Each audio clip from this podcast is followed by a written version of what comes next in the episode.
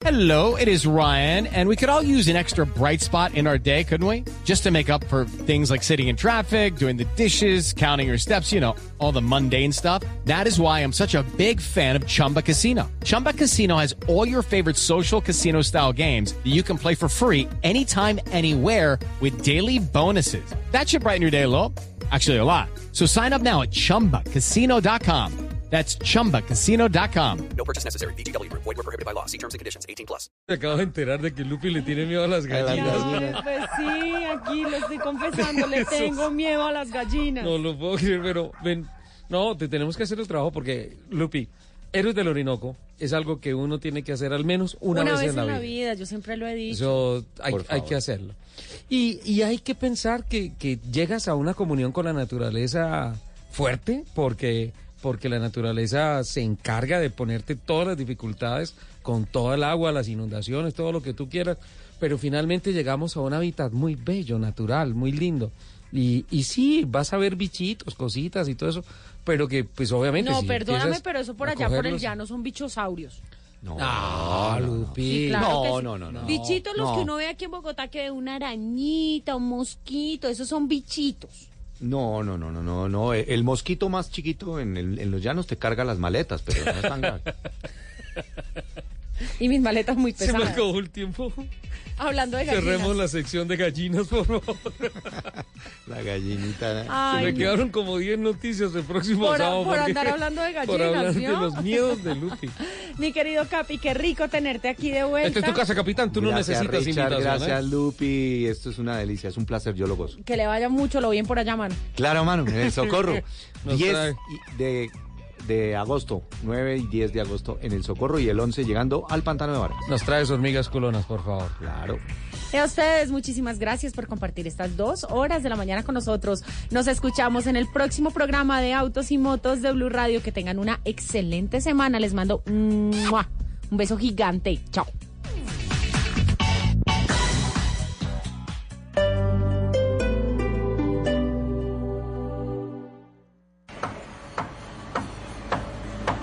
Si usted ha visto cómo inaugurarán una obra que aún no está lista, Mujer con mujer, hombre con hombre. ha disfrutado de reinados donde se juntan hombre con hombre, mujer con mujer del mismo modo o en el sentido contrario, o vio la noticia de un alcalde que quiso regalarle un burro a Barack Obama.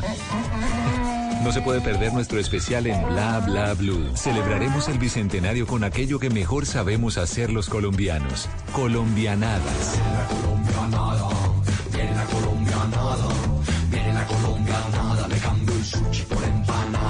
Las mejores 200 colombianadas en Bla Bla Blue. Del 29 de julio al 8 de agosto. Bla Bla Blue. De lunes a jueves desde las 10 de la noche por Blue Radio y bluradio.com. La nueva alternativa. Wayne Davis sigue los pasos del biólogo Richard Evan Schultes y nos revela el tesoro natural más diverso y sorprendente. Navega en la gran aventura del año y descubre lo que nos une a nuestra tierra. Caracol Televisión presenta al mundo El Sendero de la Anaconda. Solo en cines. Invita a Blue Radio. Llega a Blue Radio La Intérprete, el podcast para conocer a profundidad los principales acontecimientos de Colombia y el mundo. Busca y escucha La Intérprete en tu plataforma de música favorita. Disponible en Deezer, Spotify y en bluradio.com.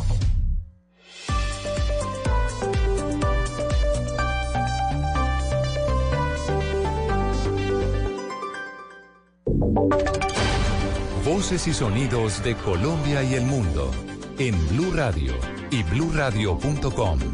Porque la verdad es de todos. Una de la tarde, dos minutos, actualizamos noticias en Blue Radio y les contamos a esta hora que después de conocerse un video grabado por soldados que reveló nuevos detalles acerca de la muerte de un menor de 16 años en un batallón de la Lizama en el departamento de Santander, habló por fin, por primera vez, el comandante del ejército, el general Nicasio Martínez. ¿Qué dijo Silvia Charri? El joven Rafael Caro murió a causa de un impacto de bala porque, según versiones de las autoridades, entró inesperadamente a una base militar en La Lizama. Inicialmente, la Fiscalía y el Ejército aseguraron que el uniformado que le disparó y que acabó con su vida apuntó al suelo y que la bala rebotó. Sin embargo, en el nuevo video se escucharon por lo menos siete disparos. Sobre el tema, el comandante del Ejército, Nicasio Martínez, dijo que le alegraban las nuevas pruebas porque aportarían a la investigación. Escuchemos. Nos alegra que lleguen informaciones, que lleguen todas estas pruebas para que las autoridades competentes determinen qué fue lo que pasó. Para nosotros es muy importante que se den los fallos en el momento y hora oportuna, que se hagan las investigaciones y las autoridades, tanto la justicia penal militar como la Fiscalía General de la Nación, son los que tienen la competencia para decidir y para pronunciarse al respecto. Finalmente, sobre una incursión de la Guardia Venezolana en Cúcuta, dijo que la información que tenían fue puesta en conocimiento ya de las autoridades competentes y que en las próximas horas informarían a la opinión pública sobre lo que ocurrió. Silvia Charri, Blue Radio. Silvia, gracias. Una de la tarde, cuatro minutos. Y en otras noticias, mientras las autoridades en Cali investigan más detalles de la explosión de una granada de fragmentación arrojada a un CDA esta madrugada, en Blue Radio hablamos con los vecinos del sector que ayudaron a capturar al menor de 16 años señalado como el responsable de este crimen. La información con Rosy Lemos. Sí, muy buenas tardes. Los saludo desde el barrio industrial donde fue lanzada la granada en el interior del Centro de Diagnóstico Automotor La Octava. Me acompaña Gina Muñoz, ella es representante por la dirección de la empresa. ¿Qué es lo que les han dicho? ¿Cuál es la hipótesis que manejan ustedes sobre lo que ocurrió? Se trata de un pago que alrededor de 100 mil pesos fue el que recibió el delincuente que lanza el artefacto, la granada, a las instalaciones del CDA La Octava. Eh, de pronto ustedes habían recibido amenazas o tienen sospechas sobre los responsables de este hecho? No, ninguna. Realmente nosotros somos una empresa netamente vallecaucana que prestamos nuestros servicios a la ciudad de Cali, al Valle del Cauca y nunca hemos recibido ninguna amenaza ni ninguna notificación por parte de delincuentes. Los daños materiales están evaluados en aproximadamente 4 millones de pesos y en el hecho no resultó ninguna persona lesionada. Información desde el norte de Cali, Rosy Lemos, Blue Radio. En todo caso, muy compleja esa realidad, Rosy. A propósito de ese adolescente, esta mañana la policía reveló en estos micrófonos que son más de 8 mil los casos de menores de 18 años aprehendidos este año por ser instrumentalizados por organizaciones criminales para cometer diferentes delitos, incluido este del terrorismo. La Fiscalía también, eh, lo anticipábamos, lleva ya 3.000 investigaciones por hechos similares. Y con la captura de alias Mono Clinton, uno de los eh, cabecillas del ELN, familiares esperan que aparezcan más responsables detrás del atentado que cobró la vida de seis policías en la estación San José en Barranquilla. Uno de los eh, dos hechos más graves que se le atribuyen a este hombre, recordemos también el atentado en la Escuela General Santander en Bogotá. ¿Qué dice la familia Daniela Mora en la capital del Atlántico?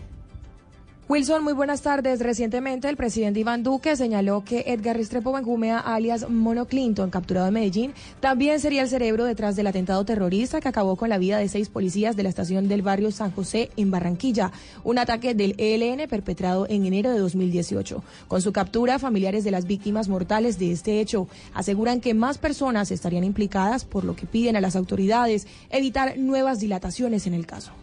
Nosotros lo que queremos es justicia. Los crímenes no pueden quedar impunes. Queremos la verdad. Que caiga el que tenga que caer y que pague el que tenga que pagar. Saber que ya cogieron a la cabecilla importante de, de este atentado, obvio que nos hace creer un poco más, pero lo que hemos visto es mucha dilatación en este proceso. Estamos a la expectativa de qué sucederá ahora con esta captura. Por este caso ya han sido capturadas tres personas, una de ellas recluida en la cárcel de máxima seguridad de Valledupar. Mientras tanto, las autoridades buscan dar con el paradero de Jefferson Torres Mina, otro de los autores materiales del atentado, por el que ofrecen hasta 50 millones de pesos de recompensa. En Barranquilla, Daniela Mora Lozano, Blue Radio.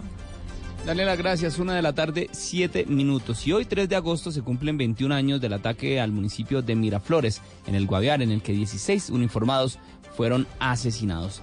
27 resultaron heridos y 129 además resultaron secuestrados. Por esta razón, hoy se les otorgó la medalla Fe en la causa. Allí con ellos estuvo María Camila Castro. Pues miren, durante la ceremonia en honor a los militares víctimas de secuestro del ataque al municipio de Miraflores, Guaviare, se otorgaron a los sobrevivientes la medalla militar Fe en la Causa, como reconocimiento a su labor y sacrificio. Y quien las entregó fue el general Nicasio Martínez, quien aseguró que seguirán acompañando a los militares en su proceso y que este evento es para honrar su labor ante el país. Queremos es honrar la memoria de aquellos hombres que dieron su vida por la patria, de aquellos hombres que laceraron su cuerpo, las balas, las, los artefactos explosivos de en su momento el grupo terrorista de las FARC.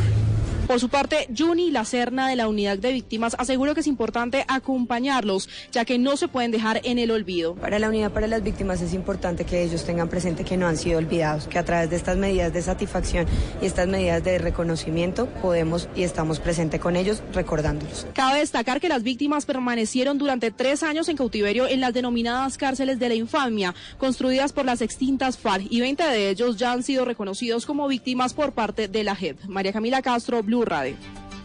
María Camila, gracias. Una nueve, hay luto en una familia del departamento de Santander por la muerte de un joven de 23 años en Australia, al parecer en un accidente de tránsito. La familia está pidiendo explicaciones, pero además ayuda del gobierno para repatriar el cuerpo de este joven. Sergio Díaz, en la capital de Santander.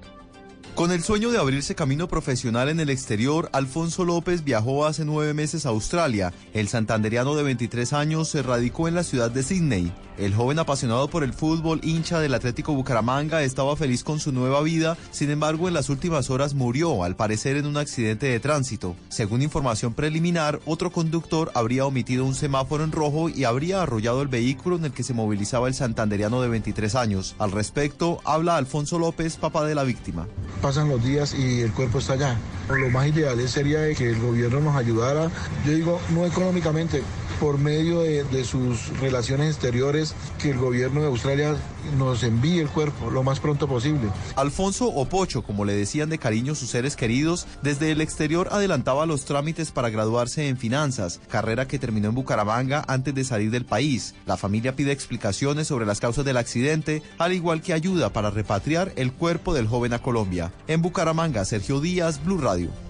Sergio, gracias. Pues precisamente la Cancillería acaba de entregar un comunicado al respecto. Dice, desde el momento en el que se tuvo conocimiento del fallecimiento del colombiano Alfonso López Rojas el pasado primero de agosto en un accidente de tránsito en Australia, la Dirección de Asuntos Migratorios Consulares y el Servicio al Ciudadano y el Consulado de Colombia en Sydney se comunicaron inmediatamente con la familia para brindar asistencia requerida en cuanto a trámites y el proceso de repatriación del cuerpo. Asimismo, el consulado se comunicó con las autoridades competentes en Australia para conocer en detalle los hechos, coordinar los trámites e identificación de los restos mortales. Es de aclarar que el padre del connacional fallecido autorizó la comunicación con un representante de la familia a quien se le ha brindado toda la información sobre el proceso de repatriación. El Ministerio de Relaciones Exteriores continuará atento al caso y prestará la asistencia requerida conforme a la Convención de Viena del año 1963. Una a la tarde, 11 minutos. En otras noticias, en Cartagena, el comandante de la policía le reveló a Blue Radio que están tras la pista de una red de los tradicionales cocheros que, que ofrecen en los paseos a caballo drogas a los turistas que toman este servicio. La información con José Donado.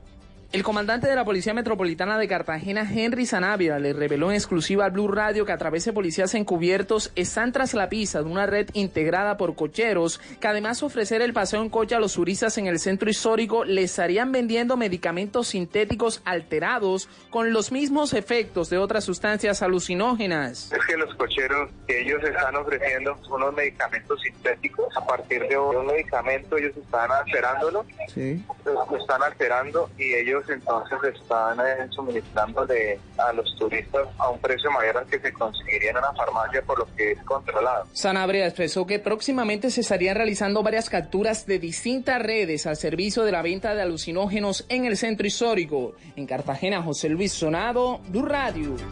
Muy bien, hablamos ahora de deportes. Fernando Gaviria terminó segundo en la primera etapa del Tour de Polonia. En la Liga Blue Radio va a transmitir el partido entre Millonarios y Jaguares por la cuarta fecha del campeonato y también, por supuesto, hay actuación muy destacada de nuestros deportistas en los Juegos Panamericanos. A propósito de eso, hay trino del presidente Iván Duque que dice lo siguiente, nuestros deportistas cada día nos llenan de orgullo. Hoy, por primera vez en nuestra historia, la selección Colombia de rugby subacuático masculino se coronó campeón mundial en torneo de Austria y la selección femenina ganó el bronce, refiriéndose en este último caso al tema de los Panamericanos. Joana Quintero con el resumen deportivo del momento. Comencemos entonces por el ciclismo. William, el corredor Pascal Ackermann ganó el embalaje de la primera etapa del Tour de Polonia, donde es el colombiano Fernando Gaviria quien llegó segundo en el Mundial de Rugby. Entonces, Colombia consigue por primera vez el título mundial de este torneo en la rama masculina y se consiguió además la medalla de bronce en la femenina. En los Juegos Panamericanos, la selección Colombia de fútbol femenino empató dos por dos con México y avanzó a las semifinales de este torneo. Y cerramos con la Liga Colombiana porque hoy inicia la fecha número cuatro a las 4 de la tarde, Unión Magdalena ante Independiente Medellín. Sobre las 5 de la tarde, el líder Deportivo Cali recibe a la Equidad. A las 6, Cúcuta ante Once Caldas y a las 8 de la noche, con transmisión de Blue Radio, jugará Millonarios y Jaguares de Córdoba. Joana Quintero, Blue Radio.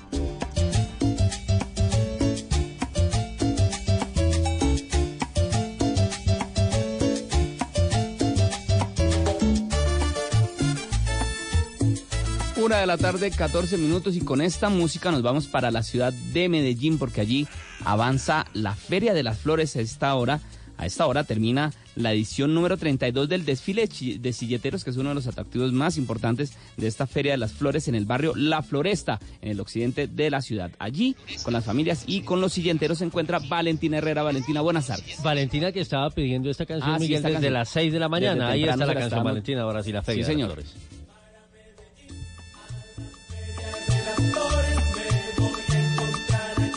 Bueno, ya vamos en segundos a la capital del departamento de Antioquia. Nos quedamos con la música de este importantísimo evento que avanza en eh, una de sus jornadas importantes. Ahora sí, Valentina. No. Bueno, una de la tarde, 14 minutos. Actualización de estas y otras informaciones en blurradio.com. Ya viene el radar. Más adelante les contamos de la Feria de las Flores.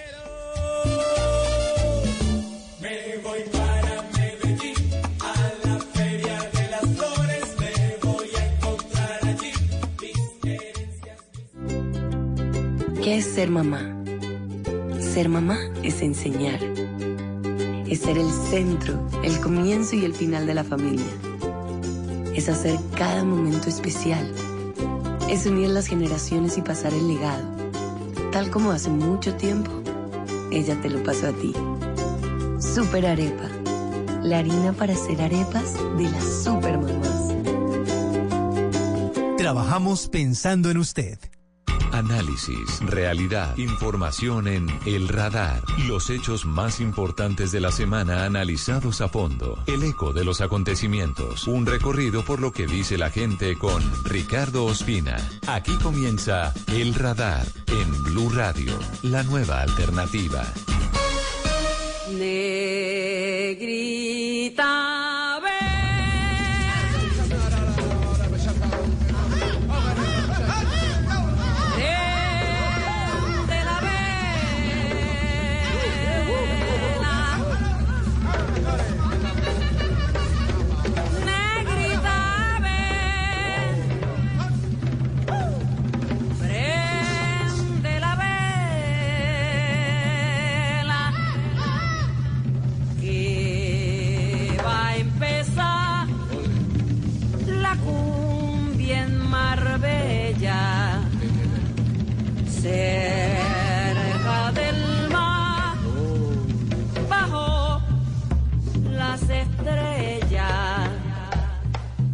negrita ve prende la vela negrita ve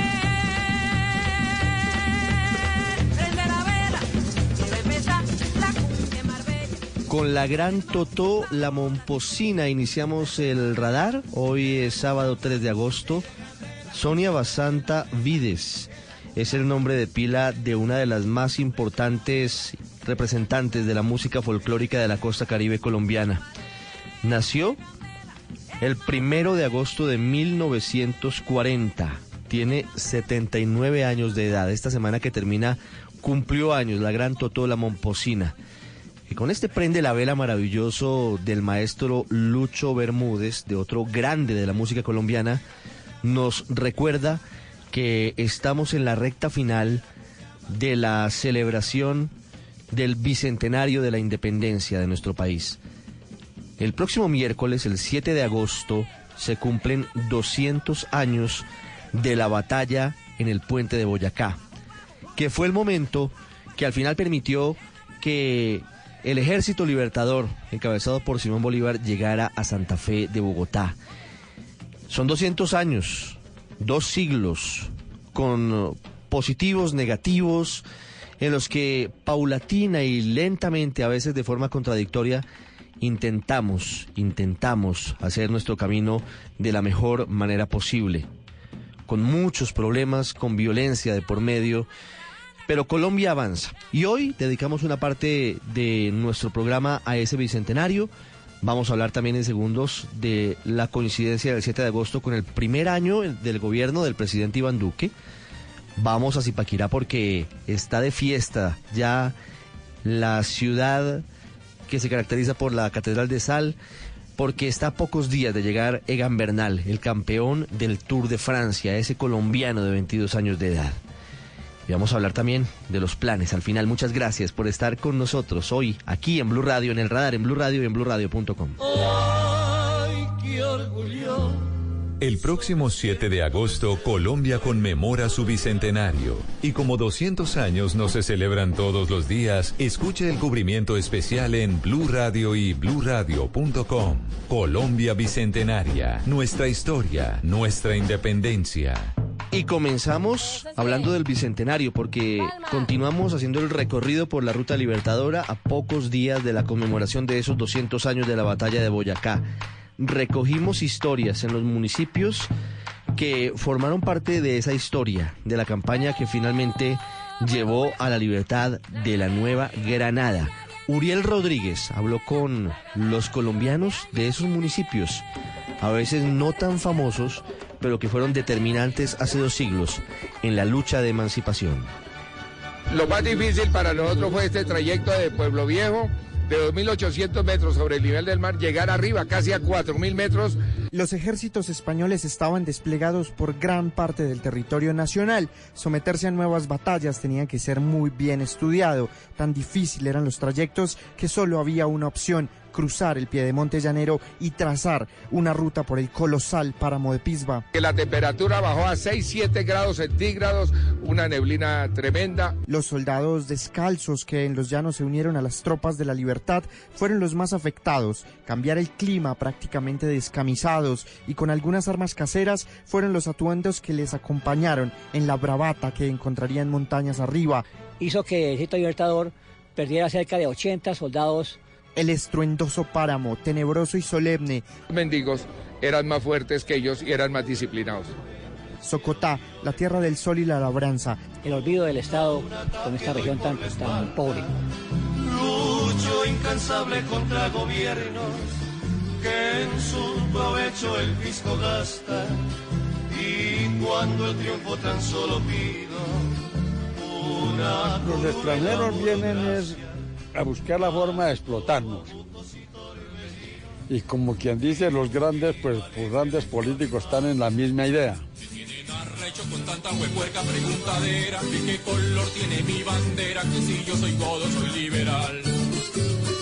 Berraco con tanta huepuerca averiguadera, que si soy heleno, de pelo siquiera, apoyo a las sauces, no soy de las caras. José Daniel Martínez tiene 77 años y es un líder social y ambiental en Socha, Boyacá. Hace una radiografía de lo que es hoy el municipio boyacense y se pregunta si la gesta libertadora venía incluida con las ansias de explotar la tierra, esa tierra de buena luna, como es llamado este municipio histórico. De que, de, que, que mucho capital, que mucho dinero por el asunto de la minería, pero no se nota. Pero hablando sobre lo que pasó hace 200 años, la insistencia está en mirar el hoy para echar un vistazo al pasado. En bayonetas encontramos armas, encontramos lanzas, encontramos documentos con el paso libertador, por ejemplo, la cuja donde descansó Bolívar. Es el Museo de los Andes, un lugar que es protegido por la familia Benítez y que se ha convertido en un tesoro escondido de maravillosas reliquias de la libertad. En mi tierra yo me siento como un rey, un rey pobre pero al fin y al cabo rey. Mi castillo es un ranchito de embarrar y mi reino todo lo que alcanzo a ver. Por corona tengo la cara del sol. Cuando Bolívar y Pedro Carpaccio Martínez eh, tumbaron a Barreiro. ¿Qué hicieron a Barreiro? ¿Qué hicieron a Barreiro? Se pregunta el abuelo Belemita haciendo referencia al militar español José María Barreiro, que hace 200 años tenía los días contados, luego de que dos heroicos niños lo entregaran a Bolívar justo antes de dar la estocada final el 7 de agosto. Somos honestos. Pedro Pascasio Martínez nos enseñó a ser honestos. Él no se vendió, no le recibió a Barreiro el cinturón y las monedas de oro, el saco que le daba con monedas de oro. Él tenía que era entregarle a Barreiro a Simón Bolívar. Listo, y por eso somos libres. Y lo arrean con una lanza y van y se lo entregan al general Bolívar. Y es entonces donde los mismos pobladores y visitantes de este municipio hablan de la otra independencia, de la otra libertad. Pues ojalá hoy en día existieran otros Simones Bolívares que nos defendieran. Mucha corrupción, para cada cual ya uno, pero eso más rica, pero son santos y niños, y eso lo lleva lindo santos, y eso lo llevan todos, vida que llevamos todos. De nuestra libertad. Bicentenario de lealtad y honestidad es el lema que desde esta zona de Boyacá quiere tomarse como bandera para llevarlo a todo el territorio colombiano y exportarlo al mundo en un nuevo grito de independencia. Desde Belén, Boyacá, Uriel Rodríguez Silva, Blue Radio. Nosotros no podemos pedir nada porque como no tenemos corbata, entonces por eso no tenemos derecho a nada. hay cucas. Chao. Usted está en el radar en Blue Radio. Estamos en el radar hoy en Zipaquirá. Es un municipio a cerca de 50 kilómetros de Bogotá. Un municipio que es conocido por muchas cosas. Es conocido por su catedral de sal, es conocido por su centro histórico, por su gente maravillosa, porque es además la puerta de una frontera agrícola muy bella, muy cerca de Cogua, muy cerca de una zona que es eminentemente ganadera y lechera y que provee a gran parte del país. Sus montañas son bastante empinadas, pero es además tierra de ciclistas, de grandes ciclistas, y por eso en parte estamos hoy aquí, porque aquí nació Egan Invernal, el hombre que hoy es el héroe y ojalá siga siéndolo por mucho tiempo. Lo tendremos recordándolo siempre en nuestros corazones, al gran Egan Bernal, el campeón del Tour de Francia. Todavía lo decimos y no lo creemos. Un colombiano ganó la más importante competencia del ciclismo por etapas en el mundo. Aquí nació también el sueño, el sueño del ciclismo colombiano con eh, el CIPA Efraín Forero. Y hoy hemos venido aquí a Zipaquirá, entre otras cosas, para hablar con José Bulla, que tiene una historia maravillosa para contar porque él también es de alguna forma vehículo de lo que han sido los pedalazos del ciclismo colombiano, desde su padre, pero tiene unas anécdotas impresionantes desde la familia y con Egan Bernal, que estuvo aquí donde estamos hoy, aquí en esta sala, hace muy pocas semanas, antes de viajar a la hazaña que acaba de lograr en el Tour de Francia. Doctor Bulla, gracias por estar con nosotros hoy en Blue Radio, aquí en el radar. No, muchas gracias a ti, Ricardo. Muchas gracias a Blue Radio. Gracias por esta oportunidad para eh, saludar y, dar a conocer cosas lindísimas de este gran campeón. Bueno, yo quiero preguntarle primero acerca de su relación con la familia de Egan Bernal. Y, ya vamos a hablar de, su historia con el ciclismo porque es bastante extensa, como lo hemos dicho, es además eh, de allí puede surgir un poquito la vinculación con, con, la familia de Egan Bernal. Egan Bernal es un muchacho muy joven, tiene 22 años. ¿Por qué usted termina vinculado con la familia de Egan, con el papá de Egan Bernal y con la mamá de Egan Bernal? Eh, mira, cerca del año de 1992-93, eh, Germán Bernal, el papá de Egan, estaba de ciclista, estaba entrenando, tuvimos oportunidad de llevarlos a varias pruebas. Em, eh, pasaron cosas que, son muy personales de la familia de Germán. No pudo seguir en el ciclismo. Posteriormente se unió y se casó con eh, Florecita, gran amiga. Un día llegaron a, a mí, me dice, mire, Doc, tengo como vómito, estoy como intoxicada. En ese momento yo sentí cosas espectaculares, es como un, un chispazo. Dije, no, no, eso no es una intoxicación. Estás embarazada y tienes un mes de embarazo. Y ese embarazo es de un niño y ese niño es campeón. Me gustaría mucho eh, ponerle el nombre y ser padrino eh, acordamos con mi esposa de ser los padrinos de él. ¿Y de dónde surgen todas esas eh, cosas que usted le dice a, a Flora, la mamá de Egan? La profesión de uno lo va volviendo muy susceptible a muchas cosas. ¿Sí? Pues a veces se siente la energía de un paciente, la- se, se sienten una serie de circunstancias. Con ellos no fue ajeno. Entonces, en ese momento que siento eso, ordenamos el examen preciso, sale embarazada. ¿Y por qué sabía usted que Egan era campeón? Venía siendo con la predestinación de ser campeón. Lo sentí, no sé por qué lo sentí. Y entonces, ¿qué hice? Dedicarme a revisar cuál era el nombre más apropiado para él. Revisé un, poco de cultura helénica eh, en griego. Eh, Egan significa como el que domina el fuego, el que tiene luz propia. Eh, en sí es, eh, Egan significa el campeón venido del cielo. Pero cuando uno hace una especie de, de ejercicio con el nombre de Egan y lo pronuncia rápido, Egan, Egan, Egan, Egan, Egan, Egan, Egan, Egan, Egan, Egan, Ganó. Exacto. Y ganó. con Egan. Bueno, viene el examen y se confirma médica, científicamente que, que Flor Gómez está en embarazo.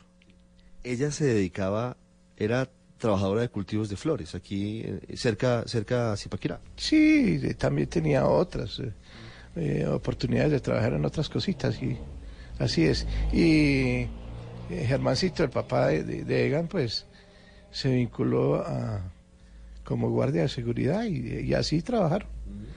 Y lo sacaron adelante, ni más ni menos, imagínese el campeón del Tour de Francia. con un esfuerzo grandísimo, porque la vida no ha sido fácil para, para ellos ni para Egan desde el principio, ¿no? Ha habido dificultades como a todo el pueblo colombiano. ¿En qué momento, en qué momento, doctor Bulla, eh, usted decide buscar o por qué decide buscarle nombre a Egan? ¿Le pidieron, eh, doña Flor y don Germán, eh, ayúdenos a buscar nombre o por qué, por qué terminó usted metido en eso buscando el significado de lo que, de lo que era Egan y por qué terminan ellos aceptándolo? porque lo sentí y les, y les insistí. Eh, cuando les comento, mire, mi- el, el- nombre apropiado para él es Egan, dice la mamá, pero, pero eso no, no rima con Gómez ni con Bernal. Casi que no, pero bueno, lo aceptaron.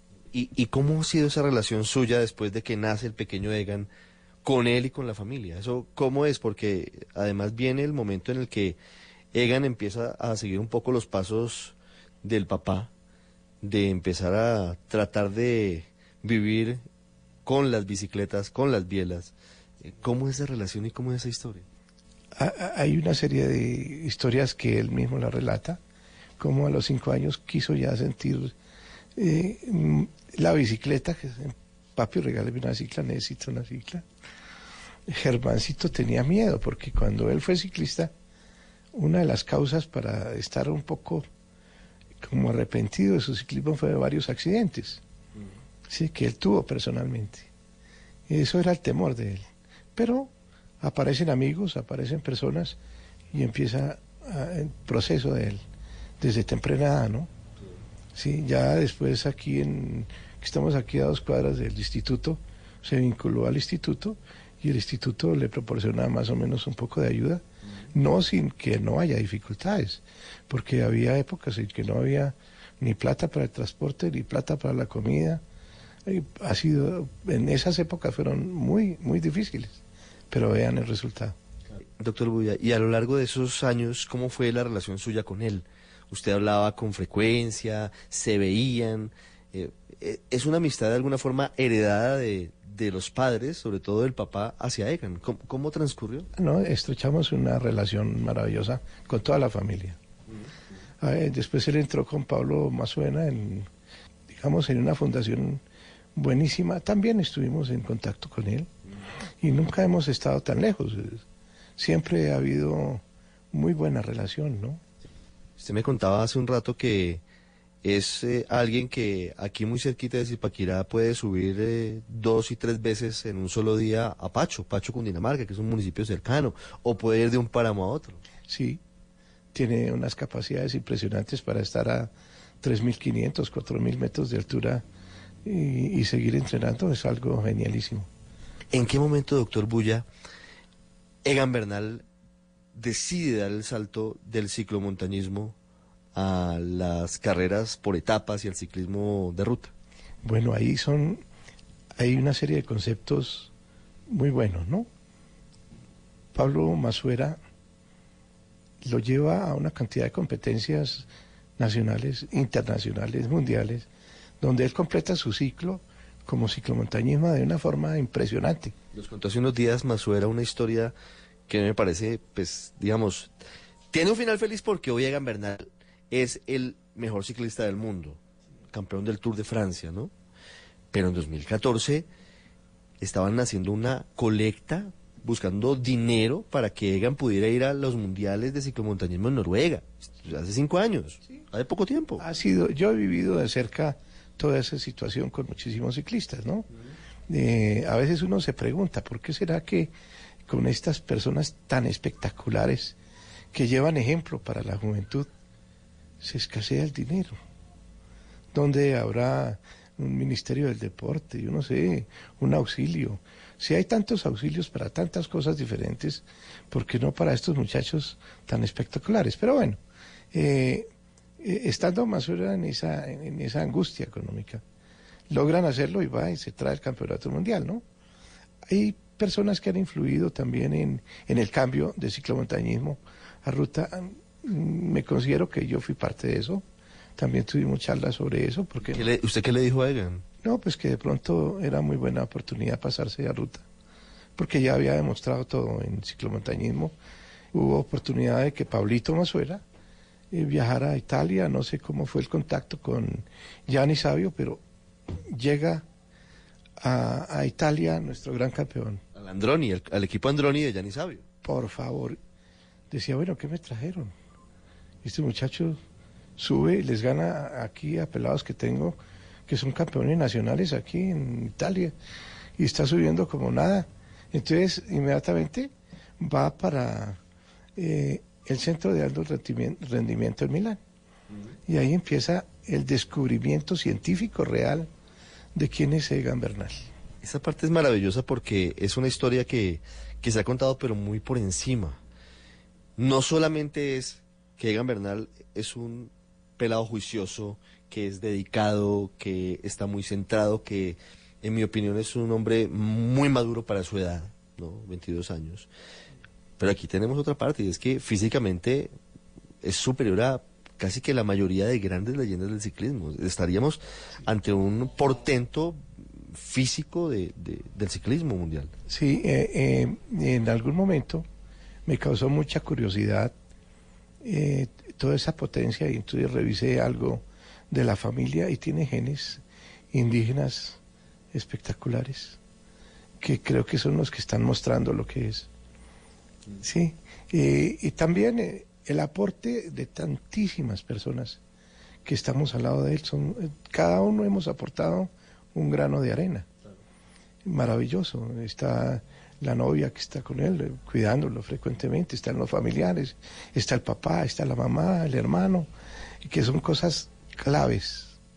Donde hay amor, hay una fuerza extra que llega del universo de una forma impresionante. Explíqueme esa historia de, de lo importante que es el perfil biofísico de Egan Bernal y cómo la historia de cuando lo llama usted a decirle están desconcertados con, con lo que con los exámenes que me hicieron.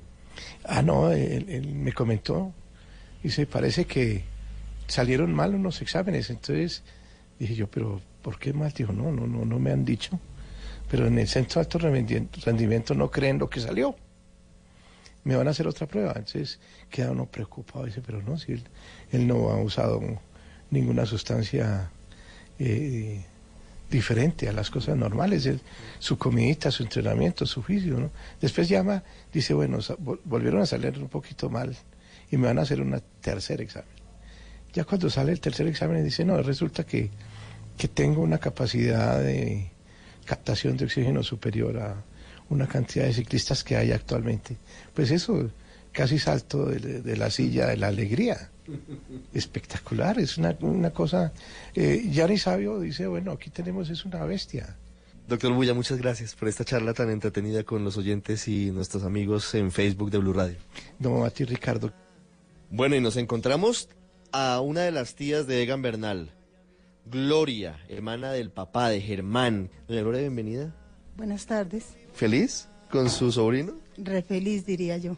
Eh, hemos estado en momentos pues de mucha alegría, con lágrimas, porque la etapa que nos más nos marcó fue la etapa 19. Fue la que nos rompió el corazón totalmente. ¿Esa fue la etapa que, que interrumpieron? Sí, señor, esa fue la que nos marcó, que hubieron muchas lágrimas en la casa. ¿Usted pensó en algún momento que su sobrino iba a llegar tan lejos en el ciclismo? De pronto sí, porque no hemos perdido la fe y confiamos mucho en él.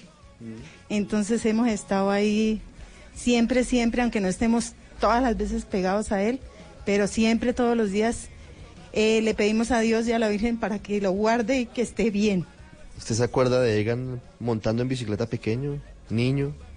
Claro, me acuerdo que él montaba en un triciclo azul. Tenía alrededor de tres añitos.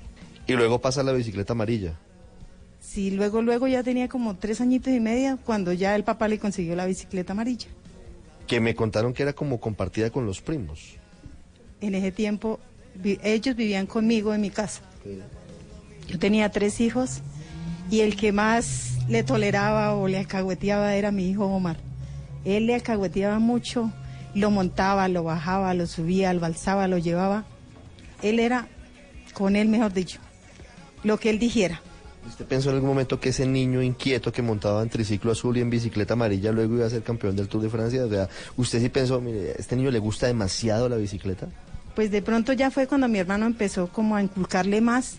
Mi hermano siempre le, le inculcaba todos los días, vamos a- campeón, vamos a ganar, vamos. Y se lo llevaba a entrenar y le hacía tan fuerte las vueltas que él llegaba llorando, decía, no, ya no puedo más. Y mi hermano al otro día decía, no, es que esto no se ha terminado, vamos a seguir. Y así lo tomaba todos los días. Gloria, ¿esto les cambió la vida a todos ustedes? Pues de todas formas no nos cambió porque siempre hemos sido una familia unida y siempre hemos estado lo mismo. Ni hemos, ni nos hemos levantado ni nos hemos bajado. Siempre estamos en el mismo sitio. ¿Cómo van a recibir, cómo va a recibir usted a Egan ahora que llegue en los próximos días? Eh, lo primero que me gustaría es que me diera un abrazo y un beso, nada más. ¿Hace cuánto no lo ve? Desde que se fue el tour, ¿Hace que cuánto, un mes o hace cuánto tiempo como dos meses. Y ahí se despidió de él, lo abrazó. Eh, me lo encontré, venía a entrenar como a las 5 de la tarde y me lo encontré y me dio un abrazo y un beso y se fue. Y ya va a dar el abrazo y el beso el campeón del Tour de Francia, que no es lo mismo. Va a ser más fuerte. Doña Gloria, gracias. Gracias, muy amables. Y que Igan lo estamos esperando con los brazos abiertos todos. No solamente yo, sino todo el mundo entero. Todos los colombianos. No sabe, ustedes lloraron, nosotros lloramos de la emoción y de la felicidad. Así que la felicito por tener un sobrino como Egan Bernal. Muchísimas gracias, que Dios lo bendiga y lo guarde a donde vaya y a donde esté. Ya regresamos a El Radar en Blue Radio.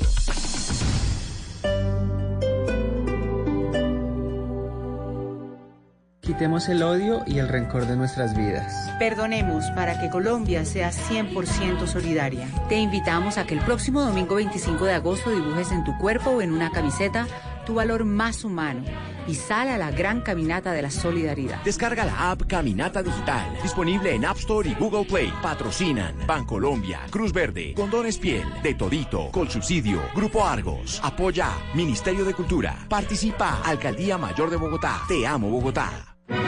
El Teatro Mayor Julio Mario Santo Domingo en coproducción con la Ópera de Colombia presenta El Barbero de Sevilla de Rossini con la Orquesta Filarmónica de Bogotá 21, 23 y 25 de agosto. Compre ya sus entradas a través de primera fila o en taquillas del teatro. Apoya Bancolombia y Caracol Televisión. Invita Blue Radio y Alcaldía de Bogotá. Más información www.teatromayor.org. Código PULEP VSF 207.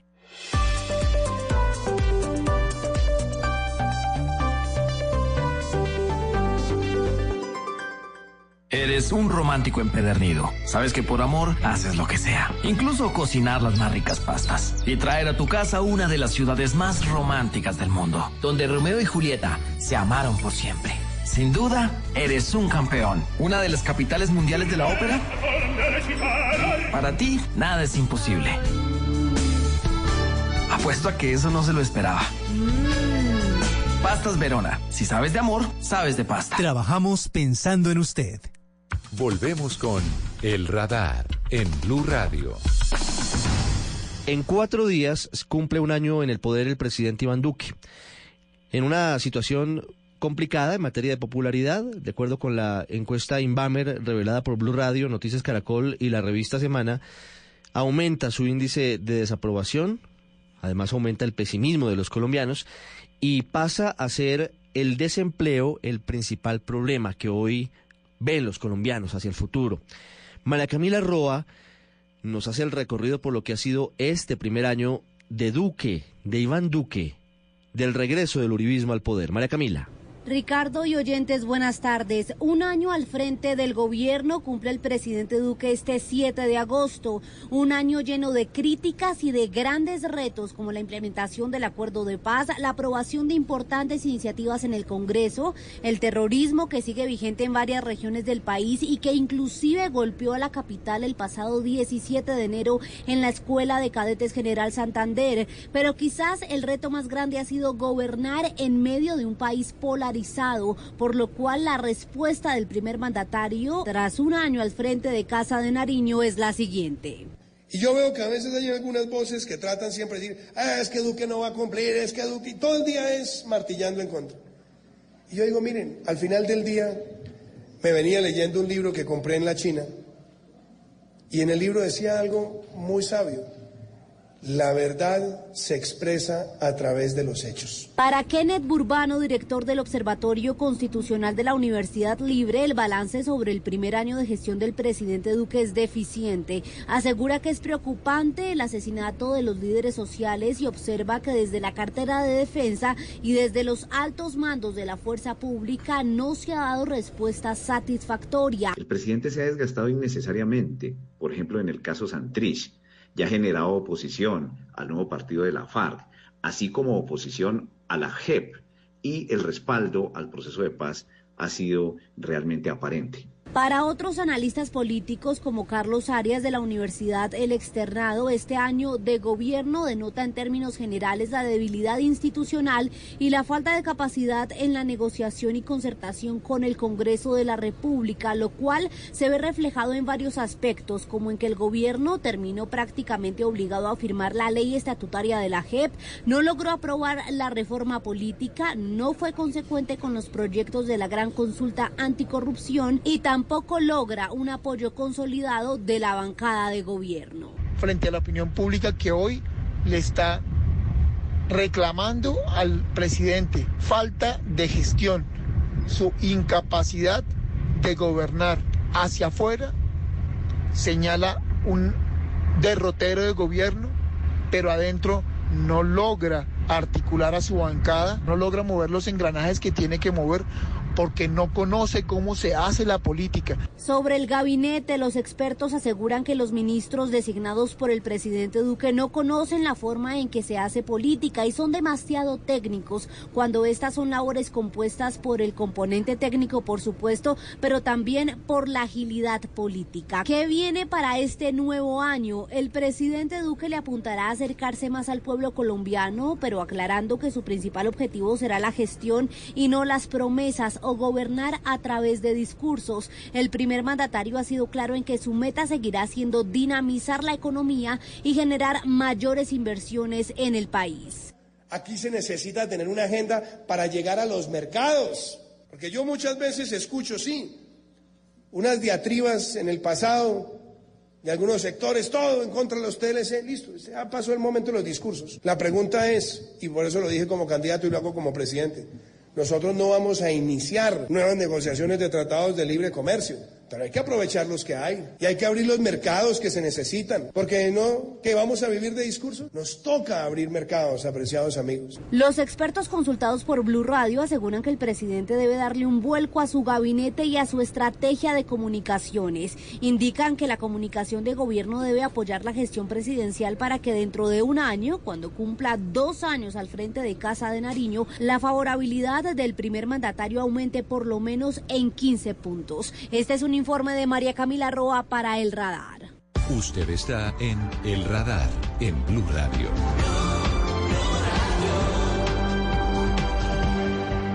Después de haber escuchado a María Camila Roa con ese recorrido rápido del primer año del presidente Iván Duque en la Casa de Nariño, hacemos análisis de lo que ha ocurrido.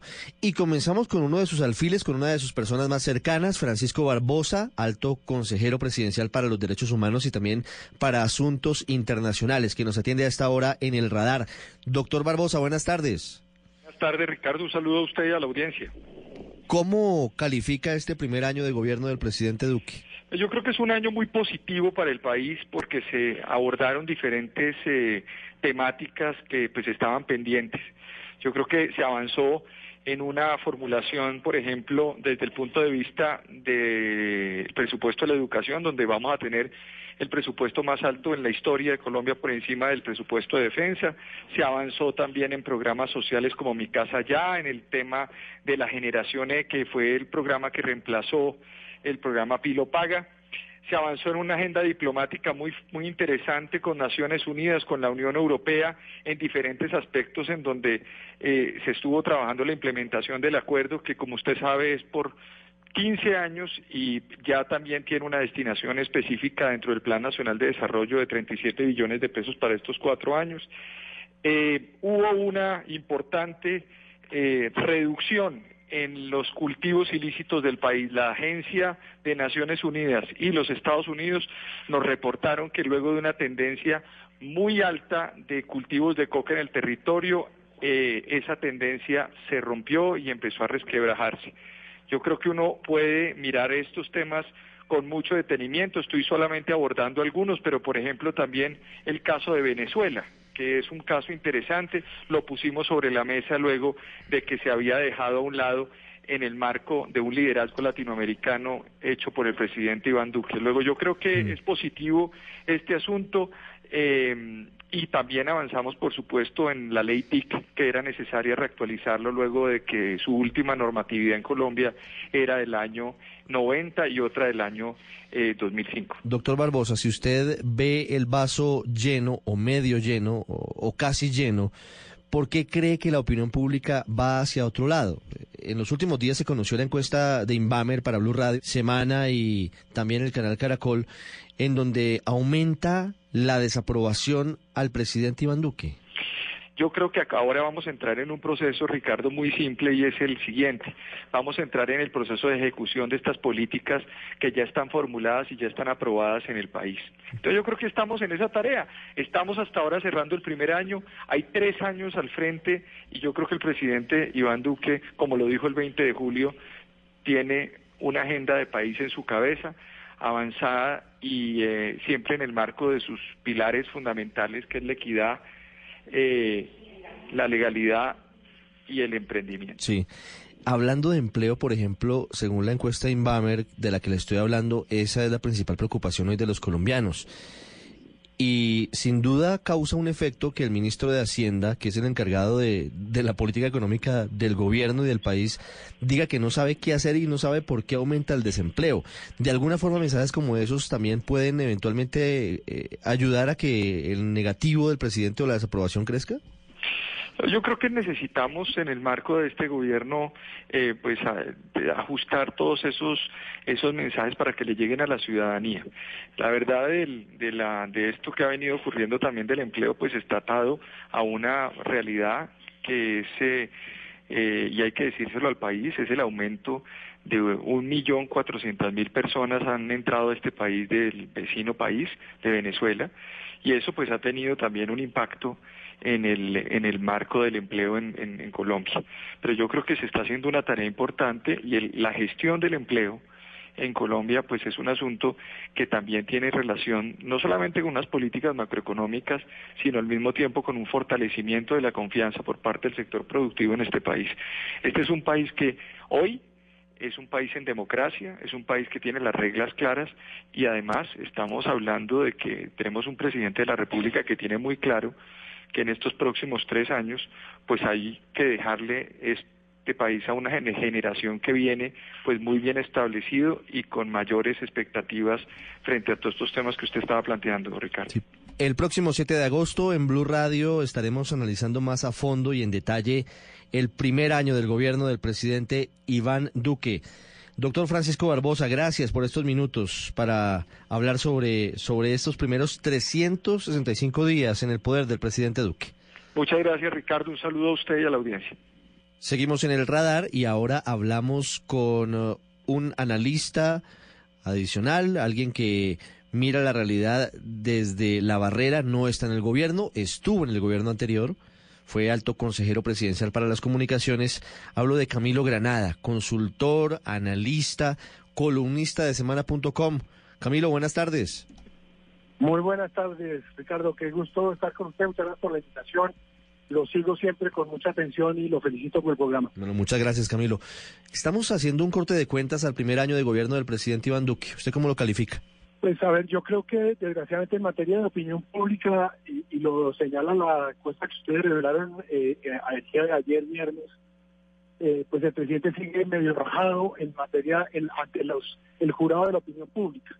Eh, yo creo que el, presidente, pues, le al gobierno le ha faltado ímpetu y, e iniciativa en algunos de los temas que hicieron parte de su agenda del inicio del gobierno eh, los temas alrededor del emprendimiento, eh, la equidad en particular. Eh, eh, y yo creo que ahí, ahí el, el, gobierno le ha faltado eso, empuje y capacidad de, de impulsar una agenda que sea acorde con su promesa de gobierno. ¿No hay un mensaje claro de gobierno? ¿No, no hay un, un elemento central que pueda hoy definir el gobierno del presidente Duque? No, yo desgraciadamente creo que no y creo que en parte el gobierno, el presidente Duque está un poco atrapado en el dilema entre la sed de revancha de una parte de su partido de gobierno y de sus aliados políticos y de su sincera, creo yo, voluntad de seguir adelante y promover un cambio de agenda y, un, y, seguir adelante con la transformación del país como lo prometió y como lo ha señalado eh, en sus diferentes intervenciones. Entonces creo que ahí está donde, eso termina confundiendo a la opinión pública entre un discurso que es, eh, por un lado, renovador y de, y, avanzada, y por otro, de permanente espejo retrovisor y de seguir eh, machacando debates que ya están superados para el país, como el tema de la paz. ¿Por qué cree usted, Camilo, que entre los jóvenes Iván Duque tiene el mayor número de desaprobación y en la medida en que aumenta la edad pues tiene un mayor número de colombianos que respaldan su gestión.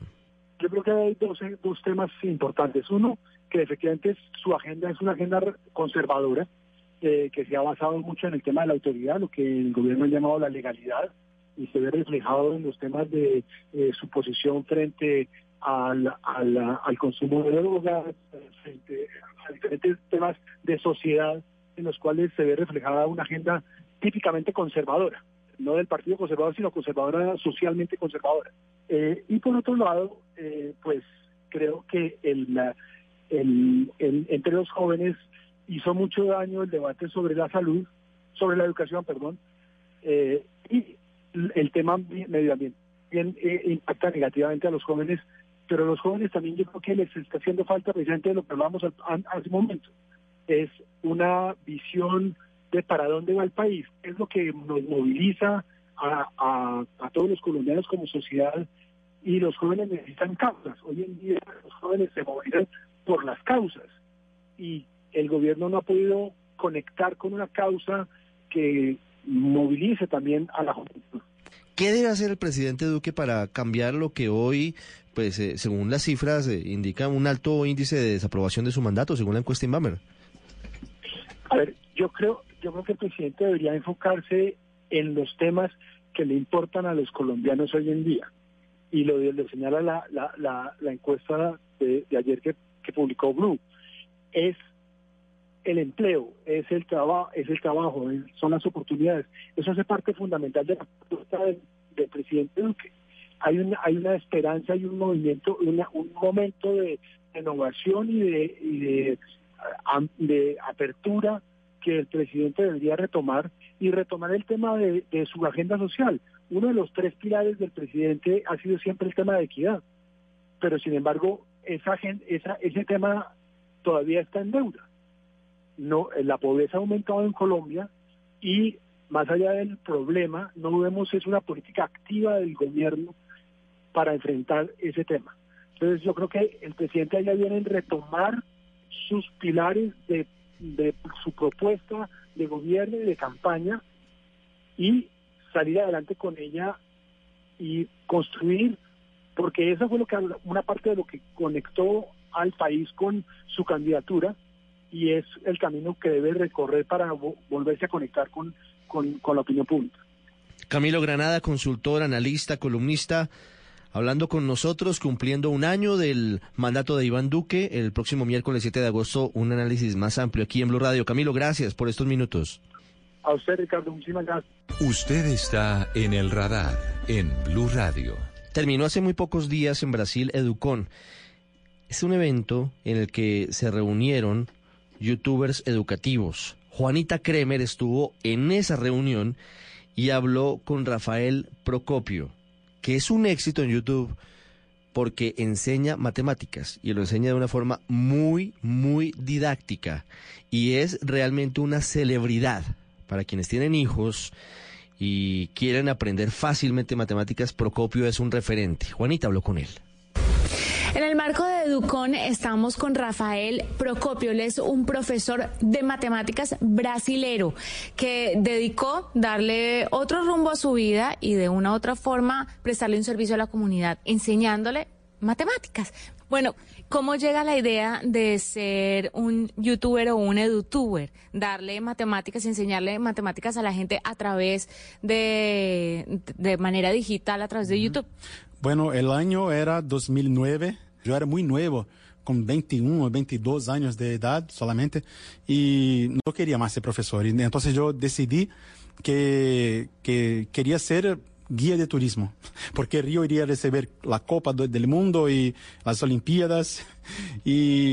Pero antes de cambiar de profesión, yo cambié de escuela, fui a una otra escuela mejor y allá había una cámara, había micrófonos y, y, yo podría hacer un grupo de estudiantes para hacer vídeos con ellos y esto cambió totalmente mi vida porque yo abrí un, un, canal de la escuela, después el canal Matemática Río, que es el nombre de mi canal, y entonces desde ahí empecé a producir muchos, muchos vídeos. ¿Por qué es importante que la gente tenga esta opción de educarse a